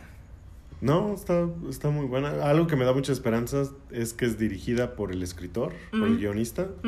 Creo que eso es muy bueno porque siempre está como el conflicto guionista-director. Sí. El guionista es bueno también. Sí. Es latino, potorro. Sí, sí, es, es como una mezcla, ¿sabes? O sea, lo que vi en el trailer. Les digo, podemos hablar de la historia en un episodio especial, pero es como entre Spider-Man, Iron Man, Moon Knight. Moon Knight. O sea, porque tiene como que todo que ver, tiene de, todo un poco en esta historia de origen. O sea, la que nos vamos a centrar ahorita es de Jaimito Reyes. Yo sé que Puki Jaime adora, Reyes. adora a Blue Beetle. Oh, está el actor Sholo. Sí. ¿Cómo te vas a llamar Sholo? No mames. Shoto maridueña, Shoto de Shol. ¿Cómo te vas a llamar Tus Shol? Tus papás no, no te, te quieren. es nombre de viejito. Este es nombre de es nombre de. Sholo. No, pero él salía en Cobra Kai. Oh. ¿Usted vio Cobra Kai? No. Yo tampoco. Solo sé que es el niño de Cobra Kai. Entonces, él va He a neglecteado esa, este, serie de películas. O sea, nos gusta mucho Volver al. Futuro. Estamos enamorados de Sí. Volver al Futuro. Y no sé por qué he neglecteado Cobra Kai. Nunca me atrajo a ver Darks. Pero sí, o sea, han habido tres, tres Blue Beetles. Vamos a centrarnos en Jaimito Reyes. Y pues básicamente, ¿usted vio el trailer? Que nos regala toda la película. ¿Qué vio en el trailer? Yo lo interrumpo. Prometo interrumpirte. Sí, interrúmpame siempre. Pues ah, nos presenta como la familia de Jaimito Reyes, Eso está bien chido. que toda la familia está involucrada. Sí, me encantó. O sea, porque normalmente los superhéroes tienen como su identidad oculta y no le dicen nada a su familia. Y aquí la mordida, el momento mágico en el que tiene su exocuerpo o el momento en el que le explota algo nuclear o algo así, todo el mundo está ahí. Toda su familia lo sabe. Y Como sabe buena familia latina es grande. Así es. bueno, latina en US es grande. Sí, se encuentra un escarabajo. Pues sí, ha- ha- hagan en cuenta que hay como una compañía malvada Ajá. y esta compañía malvada tiene... Llamémosle PIM Technology. Pi- PIM Technologies, no, Cord. Cord. Cord, es que le digo, puede verse muy comparado con Spider-Man. Porque como que el interés romántico de la niña que le gusta a Jaimito, que acaba de salir como de la, de la escuela, está como en su trabajito ahí como de medio tiempo elegante, y está enamorado de una niña que se llama Jenny, Jenny Cord, Mm. que tiene el apellido de, Tan, tan, tan, Tan, tan, tan, del que posiblemente sea Jason del que posiblemente sea Jason Sudeikis, y de los malos que es Susan Sarandon, que crean como tecnología y cosas así. Tecnología alienígena. Les digo, ahí va como lo Iron Manesco. Y ella es como el Gwen Stacy de Peter Parker. Pero no son novios. O sea, como que su interés romántico trabaja ahí y de repente le dice, mijo, cuídeme esto y no lo vaya a abrir. ¿Qué es lo primero que hace Jaimito? Lo abre con toda su pinche familia. Y es cuando el escarabajo exocuerpo lo ataca, que es como un Venom. Porque es un Tiene su personalidad, ¿no? Y Sí. no, no precisamente le hace caso a Jaimito, pero ya te Oh, interrumpí. interesante. Ajá, no precisamente le hace caso, hace lo que quiere, pero pues sí, como que hacen alianza y es como, tú pídeme lo que quieras y yo te lo daré. Pues esa es toda la historia, ¿no? Porque las demás son secuencias de acción. Ah, bueno, o básicamente. sea, corta un... O sea, vemos algunos de sus poderes. Ujú. Parece que tiene como un escudo que lo protege, tiene una espada que se A mí parece se me hace como un machete de esos. como un machete grande y dicen que se parece mucho a un este videojuego y que hace Ujú. referencia a que a Jaimito le gusta como ese videojuego. Ujú. O sea, a lo mejor es un poco como linterna verde que está creando cosas que, Sí. él, que él conoce. Sí, porque se supone que los Cord y como cosas así Están involucrados en están involucrados, o sea, como que tuvieron un pedo. Los escarabajos y los que están construyendo todo este pedo tuvieron un pedo con los Green Lanterns. Ah. en el espacio. Y de repente uno de esos escarabajos fue el que llegó a la Tierra y el- es el que está causando todo el pedo. Y obviamente así como Iron Man y como lo que sea Adrian Toomes, Sí. el, el buitre, que hacía cosas con tecnología alienígena, Ellos con ellos, cositas. ajá, los Kord, agarraron este escarabajo mágico que era de Egipto, que les digo que ahí viene el pedo como medio Moon Knight. O sea, que este escarabajo mágico y sagrado tuvo que ver con los linternas verdes, se armó un desmadre, los Kord lo agarran, no tiene ahora a Jaimito, los Kord quieren atacar a Jaimito para que les devuelva el escarabajo, entonces ahí está como todo el pedo. ¿Cree que veamos la introducción de Linterna Verde? Sí. Tan, tan, tan, tan, tan, tan. No debería de sonreír mientras lo digo, ¿verdad? ¿Va a ser el regreso de Army Hammer? Verga, sí. No, va a ser también Estaría muy Alcázar. Va a ser también Va a ser, no, Alcázar. pues, si es una película latina, entonces va a haber un linterna verde latino. N3 sería lo, lo No, más... ya estoy harta. Ya estoy harta de linternas verdes genéricos. Yo quiero un verdadero linterna verde. Ah, Yo quiero Ryan Reynolds otra vez. Préstenselos un Ryan ratito. Reynolds. Yo quiero Ryan Reynolds. Me vale pito. Yo quiero Ryan Reynolds de linterna verde otra vez. Pero sí, básicamente esa es la historia que vemos en el trailer. La historia de cómo Jaimito Reyes va a conocer sus poderes y tal vez va a crecer. Pero tengo que a mí lo que me llama la atención es que su familia está toda involucrada como buena pinche familia latina. Seguramente va a haber una chancla por ahí, o sea, va a haber un momento en el que está peleando con Susan Sarandon que se pone otro cuerpo. Ah, cuerpo y le van a aventar una chancla y con eso van a vencer. No puedo decir nada más de de Blue Beetle. De Blue Beetle. O sea, ¿Qué traías en tus notas? Ya no importa. Traigo notas, o sea, traigo un montón de notas acerca de Blue Beetle, pero prefiero hacer un episodio especial de. Sí, de estaría Blue padre. En especial si está Víctor o Puki. Sí, o los Víctor y. Puki. Ajá, o los antes. dos. Sí, o sea, sé que así como Shazam tiene que decir Shazam para convertirse y como Dexter Douglas tiene que decir conectar, tiene que decir Kajita para convertirse como en el así. Interesting. Sí, estoy feliz. O sea, sí me gustó. Estoy emocionada de que le hayan dado como tanto protagonismo y que estén sacando personajes que no son como los que siempre vemos, que es la Liga de la Justicia, que los amo, los adoro. Henry Cavill, por favor, regresa. Se ve muy bueno. eh. Yo creo que sí va a haber un, una escena post créditos Sí. muy interesante. Sí, porque más creo, creo, recuerdo que Blue Beetle tuvo en algún momento como una alianza con Peacemaker. Son de la Ajá, son como de esa... del equipito. Ajá, del equipito. O sea, sí de hecho, tiene algo estaba viendo que el, el que hizo Watchmen originalmente iba a ser Blue Beetle y Peacemaker y ellos. Pero Sí. no adquirieron los derechos. Sí. Y tuvo que crear sus propios personajes mucho mejores. Pero sí, sí fueron, sí fueron como compas. Sí. Así como en algún momento Moon Knight y Morbius fueron como compas y Doctor Strange y los West Coast Avengers y cosas así, sí tuvieron algo que ver Peacemaker y... Sí, probablemente salga algo con Peacemaker. Que no sé por qué le echan tantas ganas a Peacemaker. Pero, A usted bien. le gusta. pero me gustó en la película. En la serie ya como que...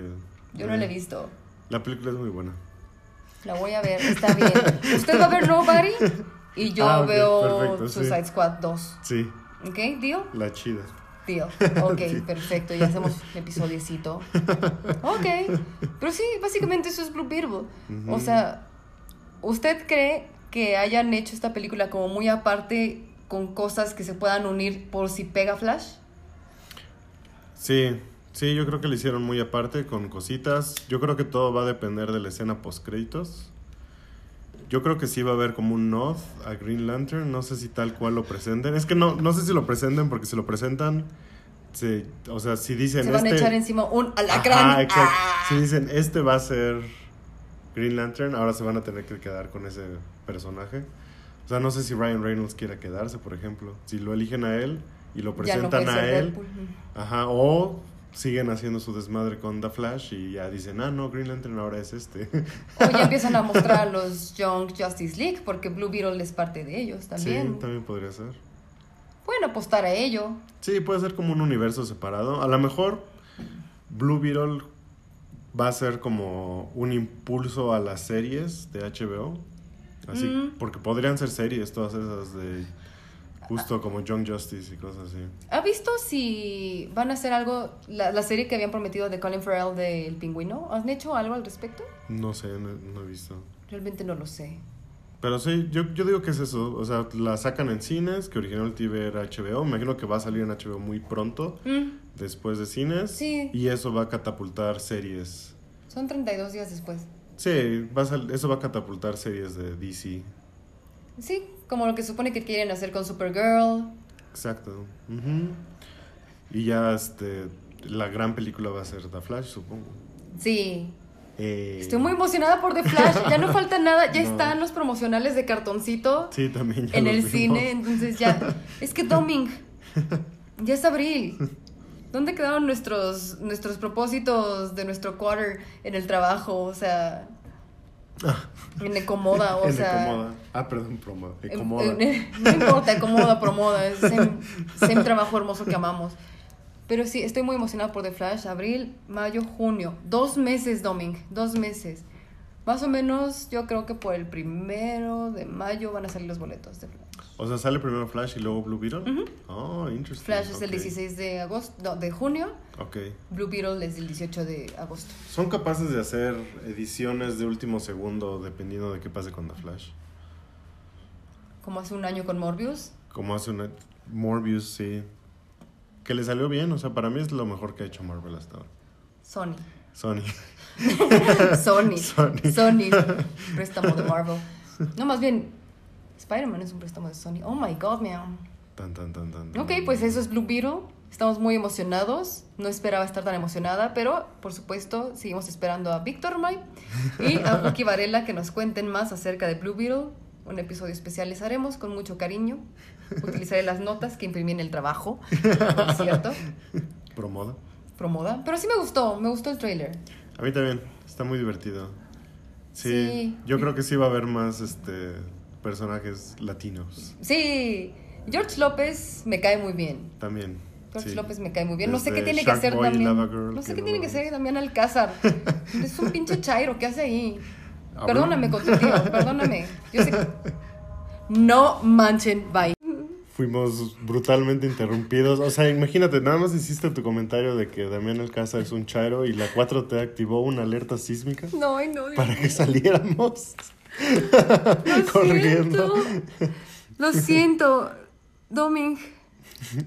Los temblores es a lo que más miedo le tengo en la vida. Creo que hablando me voy a sentir mejor, estoy traumada. Sí. No pasó nada afortunadamente. No, no pasó nada. No se sintió nada. Espero que todos estén bien. Espero que todos estén bien. Necesito un bolillo para el susto. Muchas gracias. Ahorita vamos por uno. Justo ayer le decía a Doming. Ya viene la temporada de temblores. Del 3 al 19 de abril. Es que le tengo mucho miedo, Doming. Le tengo pavor a los temblores. Entonces, por eso, como que tengo mi cuadernito con las fechas en las que más o menos ha temblado y así, con el calor y así. Entonces, ¿de qué me sirve? De nada. Pero estoy muy espantada todavía. No pasó nada, pero tengo mucho miedo a la maldita alerta sísmica. Le Oh, tengo I'm mucho miedo. sorry. Pero está bien, discúlpeme 4T. Not. Muy bien, entonces bueno, Blue Beetle. Gracias. ¿Qué sigue, Doming? Oh my god. Noticias de Jonathan Mayers. Oh my god, man. Que, o sea, la historia es de que él, él llama al 911, Ujú. llega la policía y lo arrestan. ¿Quién es Jonathan Mayers? Jonathan Mayers es el actor de Creed 3. No sé qué va a pasar con la franquicia de Creed con esto. Entonces, ¿por qué nos importa hablar de él? ¿Dónde más sale? ¿O por qué la taña al Noriflash? Es Khan. ¡Ah! ¿Kang? Khan. ¿He Who Remains? Sí. Kang, en quien se basó todo Ant-Man and the Wasp, Quantumania, toda la temporada de Loki y al parecer la segunda temporada de Loki y la quinta fase del universo cinematográfico de Marvel. Indeed. Mm, cuéntame más. Creo que todo va a estar bien. Ok. O sea, al parecer en Nueva York está la ley que ¿Pero por qué lo detuvieron? supuestamente, allegedly, por este golpear a su novia, supongo, a su pareja. Oh, Jesús, María y Josué. Pero está muy raro todo. Explícame más. Salieron grabaciones donde básicamente ella admite fingir que, que la golpearon. Luego, aparte en Nueva York hay una ley que si hay, o sea, si los policías creen que puede haber violencia en, la, en el hogar, te pueden arrestar. Así que, por ejemplo, ahorita Jonathan marcó a la policía, él llamó a la policía, llegaron, tal vez solo porque N3 pensaron que podía haber violencia y, y lo arrestaron. ¿Y había O sea, no hay... Es que es eso, que no necesita ninguna prueba, es solamente el, el juicio de los policías. ¿Pero O sea, si los policías... Ah, sí, él marcó porque había la araca. O sea, supongo que, que se metió con una mujer loca. Al parecer todo sucedió porque le agarró su celular. Se enojó de que le agarrara su celular. Y supongo que hubo una pelea. Él supongo que se dio cuenta que ella estaba muy alterada y marcó al 911. Si seguimos la historia, o sea, si, si después de un juicio determinan que sí la golpeó o la agredió, yo creo que ahí sí ya van a cambiar a Kang. Pero puede que nada más sea racismo sistémico, de que llegaron Profiling. N3, la ley aquí en Nueva York que te puedo detener solo porque yo pienso que merece ser detenido. Mm, O sea, el juicio de los policías, que quién sabe qué policías eran, ellos pensaron, ah, pues seguramente la golpeó y se lo llevaron. Oh. O ni siquiera la golpeó, o sea, que puede haber el peligro de que la golpee. Así a lo mejor lo vieron a él alterado, güeyes alterados, ajá. Y lo arrestaron. Híjole, está bien difícil este caso. Sí, No he querido saber mucho, yo quiero que tú me expliques a mí al respecto. Pero en caso de que allegedly él sí haya hecho, porque lo que yo sé es que han salido otras mujeres a alzar la voz Mm, en contra de Jonathan Mayers. sí. ¿Qué pasa cuando es tu protagonista villano principal en un universo cinematográfico como lo es Marvel? Que está en crisis porque justo hace dos semanas la vicepresidenta de Marvel renunció y les está yendo de la verga. O sea, es lo que yo discutía con usted y lo puedo decir abiertamente aquí en The Pendejada Chronicles porque es un público lindo, amable y que hace su criterio propio. Pero es como lo que sucedía con Ezra Miller. Pero Ezra Miller tiene la cobertura, uni- una, por ser el personaje que va a salvar al universo cinematográfico de DC. Protagonista, no pueden volver a filmar una película borrando al mero protagonista que tiene varios de sí mismos. O sea, estamos, es, es un símil. Espero que me cachen la idea.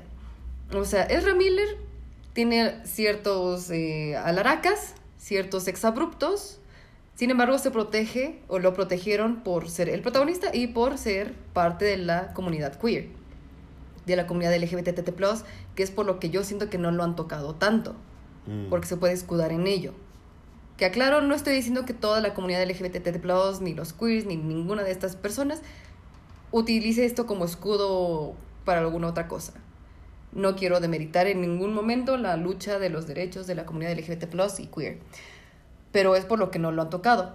Porque obviamente el imperio de Hollywood es un asco. Entonces no se meten con lo que no conocen. Y más es una gran araraca. Entonces, si tienes a un protagonista que también es de una, no vamos a decir minoría, porque por supuesto que no son minoría, pero que es una raza, como tú dices, sistémicamente agredida, sistémicamente targeteada, yo esperaría que lo trataran con el mismo respeto o pincitas con el que trataban a Ezra Miller. Sí, no, yo creo que no lo van a hacer. Pero yo creo ¿por que no lo van a hacer. No, lo de Israel yo creo que es más dinero que otra cosa. Porque ya invirtieron demasiado en, en esa película. Con Jonathan Mayers yo creo que no, o sea, a lo mejor invirtieron tanto, pero yo digo que él sí es muy fácil de reemplazar en el en los Kangs. Pueden cambiar a Kang. Porque aquí también estás hablando, en el mismo símil, Doming, de una persona que va a representarse demasiado a sí mismo, Sí. muchas versiones de sí mismo, y que es el eje del conflicto principal de todo lo que va a venir en, el, en la saga del multiverso. Sí. Kang Dynasty es una película de Avengers en las que se van a juntar toda esta mamada que nos tiene secuestrados. Y allegedly, si sale avante, se le va a dar el mismo trato que a Johnny Depp. Porque sigue siendo Disney. Y por Mm. una acusación de una mujer, se le hizo todo este desmadre a Johnny Depp. O sea, se le va a dar el mismo trato y el mismo veto y el mismo fuchi-fuchi, o van a aprender de sus errores. Y también para no meterse con el callo de la inclusión, con no meterse con, la, con, con las personas afrodescendientes, o sea, con la comunidad negra. Lo digo con todo el respeto y cariño del mundo. Mm, lo tienen muy difícil, o sea, ¿qué tal que sale que sí? O sea, yo, no, yo, yo precisamente no quise saber nada del, del caso para que usted me explicara y yo dar mi humilde opinión. No, yo, yo creo que les va a valer y sí lo van a quitar. Así ya sin miramiento. Sí, sí, no, no creo que les importen. Y Mm. yo creo que sí fue. Yo creo que sí se van a te- tener que aclarar cosas porque sí está muy raro todo. Y mientras lo van a separar del cargo, o sea, no sé, o sea, del cargo de Kang, ¿qué van a hacer? Porque Ah. ya viene Loki. Pues yo creo que van a quitar escenas. A lo mejor no va a salir en Loki. ¿Qué haces? O a lo sea, mejor van a usar. Loki para cambiarlo, quién sabe. Van a editarlo, o sea, van a poner aquí a Wesley Snipes, lo van a poner mamado. O sea, justo ayer que estábamos en Sanborns vimos así la portada de Jonathan Mayers, Vanity Fair, todo eso, o sea... Y además también piensa como en el lado humano, o sea, en el lado de la persona, no solamente del actor o lo que representa para una franquicia. O sea, qué difícil en estos tiempos. O sea, a mí me da, me da como un montón de, de pena por todos los involucrados. No estoy haciendo menos la acusación de una mujer, no estoy haciendo menos también el ser víctima de tal vez una falsa acusación, que es lo delicado del punto. O sea, solamente porque armó a la araca y porque se metió con una persona, porque creo que es parte de los contratos que tienen con Marvel y Disney, que tienes que mantener una imagen súper, súper, súper pulcra. Eso sí puede ser. Eso puede ser, o sea, es- eso puede ser como el, el punto que haga que salga sin tener que meterse con todo este desmadre, así como, no, pues sal a ofrecer una disculpa pública, algo así, o sea, en caso de que allegedly fuera cierto, yo lo que esperaría, siguiendo lo que hicieron con Ezra Miller, es como una disculpa pública, porque él también agredió a una mujer. Bueno, ellos agredieron a una mujer. Yo- ellos, meaning Pues Ezra tal Miller, vez, they, them. tal vez dé su disculpa pública, pero no creo que... Y lo metan a un anger management. No, no creo que lo acepten. Yo creo que sí lo van a quitar. ¿Sí? Por Sí. lo que representa ya como ante los niños. No, por racismo. O sea, yo creo que sí les va a valer y lo van a quitar. Es la primera vez que tenemos una visión muy diferente de algo, Doming. Sí, para empezar yo digo que fue arrestado por racismo, porque ahí es el juicio de los policías quienes deciden hacerlo. Mm, Sí, yo creo que sí lo van a... De inmediato le quitaron sus comerciales del ejército. Claro. Yo creo que nada más... Sí, lo van a quitar y van a poner a alguien más. Yo creo que sí les El personaje de Kang no desaparece, pero el actor lo suplen. Pues van a quitar las escenas extras que había en otras películas, yo creo, y va a haber otro actor. No sé cómo hagan el reemplazo, a lo mejor lo hacen sin ninguna explicación. Nada más ponen a alguien más. ¡Wow! ¡Qué embrollo! Sí, ¡Qué embrollo! Estoy, estoy muy eh, intrigada al respecto. Creo que es lo único que me emociona de Marvel ahorita. o sea, porque si te pones a pensar, Guardianes de la Galaxia 3 se estrena ya en un mes sí, y no hay nada de Alaraca. O sea, va a ser lo mismo que Thor Love and Thunder, o sea, solo una película yo creo divertida, que... cómica, sí, mágica, yo creo que no les va a ir bien a ninguna de Marvel ahorita. A lo mejor a las series. No trae nada de series ahorita. O sea, creo que el... Bueno, cuando salga Loki. Pero estamos hablando de Loki con Kang. O sea, el final de Ant-Man and the Wasp, Quantumania, es precisamente Una Owen Wilson sí. y Loki viendo a Kang, a Jonathan Mayers. Y la escena por la que brutalmente usted y Pookie me reprendieron y casi me hacen decidir no volver a grabar ningún episodio, que son muchos Kangs. Por favor, ¿les puede explicar lo que sucedió en ese episodio, por favor? Y mi redención. Los Kangs estaban armando a la araca. Haciendo un sonido. No, Y usted repitió el sonido. Pookie y usted se volaron de mí. No sé qué va a pasar. Pero cr- creo que es eso. O sea, creo que Ezra Miller justo es muchísimo dinero y es el futuro de DC. Mientras que esto es no tanto dinero y no es el futuro porque justo como que ya está muriendo. Y O sea, puede no ser, pueden aprovechar y decir, no saben qué, borramos todo lo que teníamos planeado y Es que sí, yo, yo siento que ya no, ya no les importa mucho. Creo que lo siguiente carta fuerte que tienen es Secret Invasion con Samuel L. Jackson como Nick Furias. Eh, viene Guardianes de la Galaxia, volumen 3. Pero esa es de la fase pasada, ¿no? Sí, espero que no se muera Rocket Raccoon. Yo creo que sí. Yo no quiero que se muera Rocket Raccoon. ¿Usted qué- qué- qué? No quiero que se muera Rocket Raccoon. Quien ya se quiere morir es Drax, ¿no? Porque ya no quiere. Sí, yo creo que él es el que se va a morir. Yo, cre- yo creo que precisamente por pedos que tiene con James Gunn, Ah, es el personaje que van a alargar a la pinga. Ok, O sea, porque todo el mundo espera que sea Rocket Raccoon, sí. pero yo creo que van a largar a Drax. Ok. Él no quería trabajar ya con James Gunn.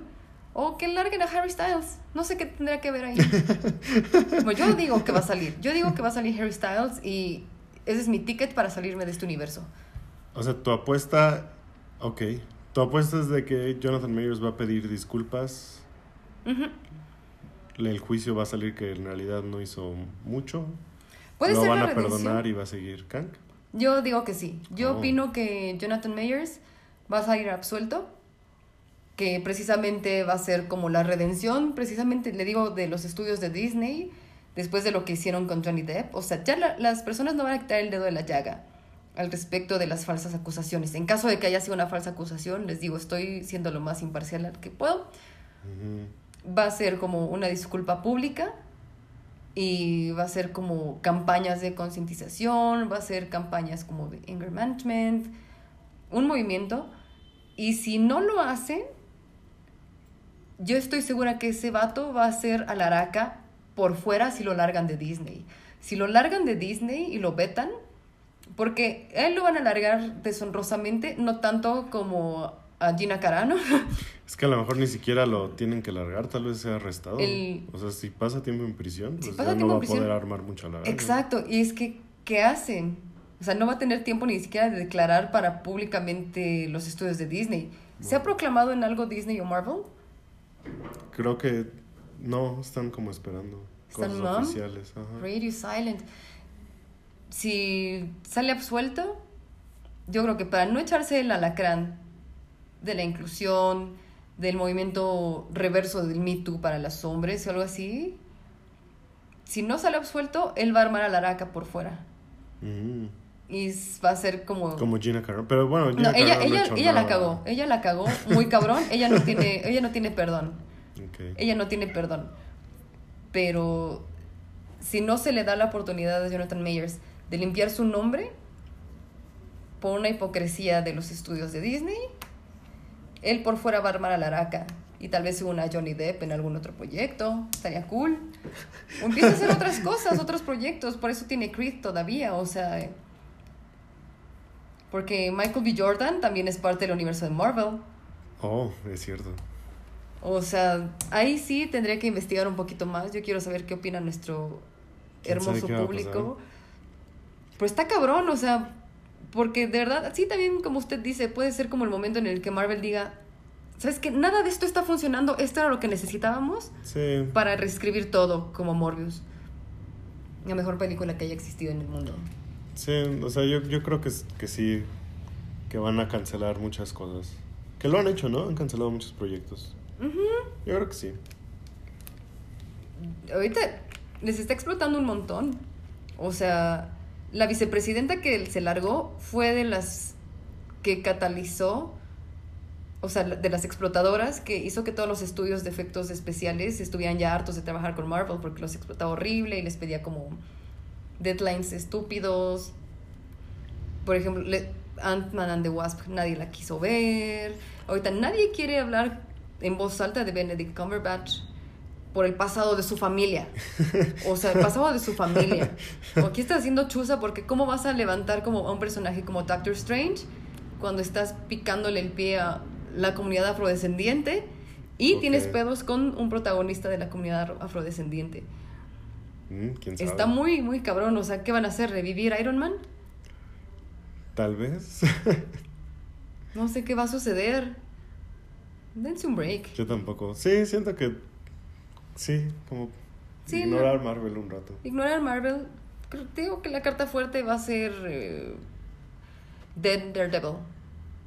Ah, o sea, porque claro. ahorita no hay nada confirmado acerca de Moon Knight, Ok, Daredevil, Daredevil, John Bertal va a estar, Punisher.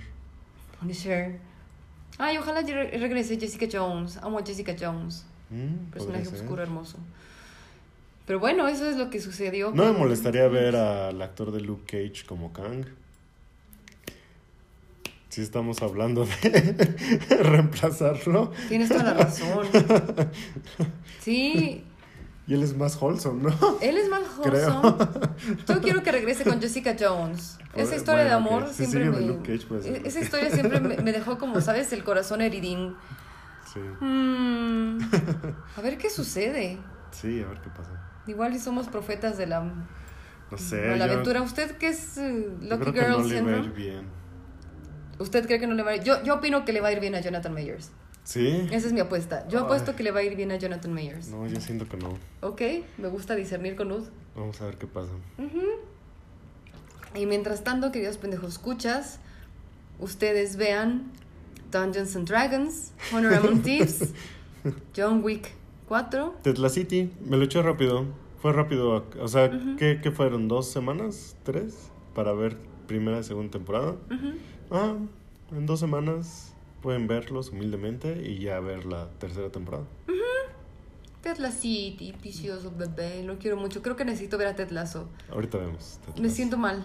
Oh, Todavía me siento como shaken. Asustada. Estoy muy asustada todavía. Lo siento, queridos pendejos escuchas. Pero no me siento peor que Jonathan Mayers. Esperemos a ver qué sucede. Esperemos a ver qué pasa con Blue Beetle, The Flash. A ver qué sucede esta semana. Estoy muy emocionada por lo que traiga el futuro. Yo también. Domínguez, cierra el episodio. Yo no puedo. No tengo la capacidad. Fue un placer. Esperamos pronto tener más invitados, platicar con ellos, a ver qué pasa. Le amo mucho. Yo le amo mucho a. Espero que todos estén bien, que solo haya sido un susto. Necesito un panecito. A mí no me encuentran en redes sociales. No las voy a pelar. ¿A usted dónde lo podemos encontrar?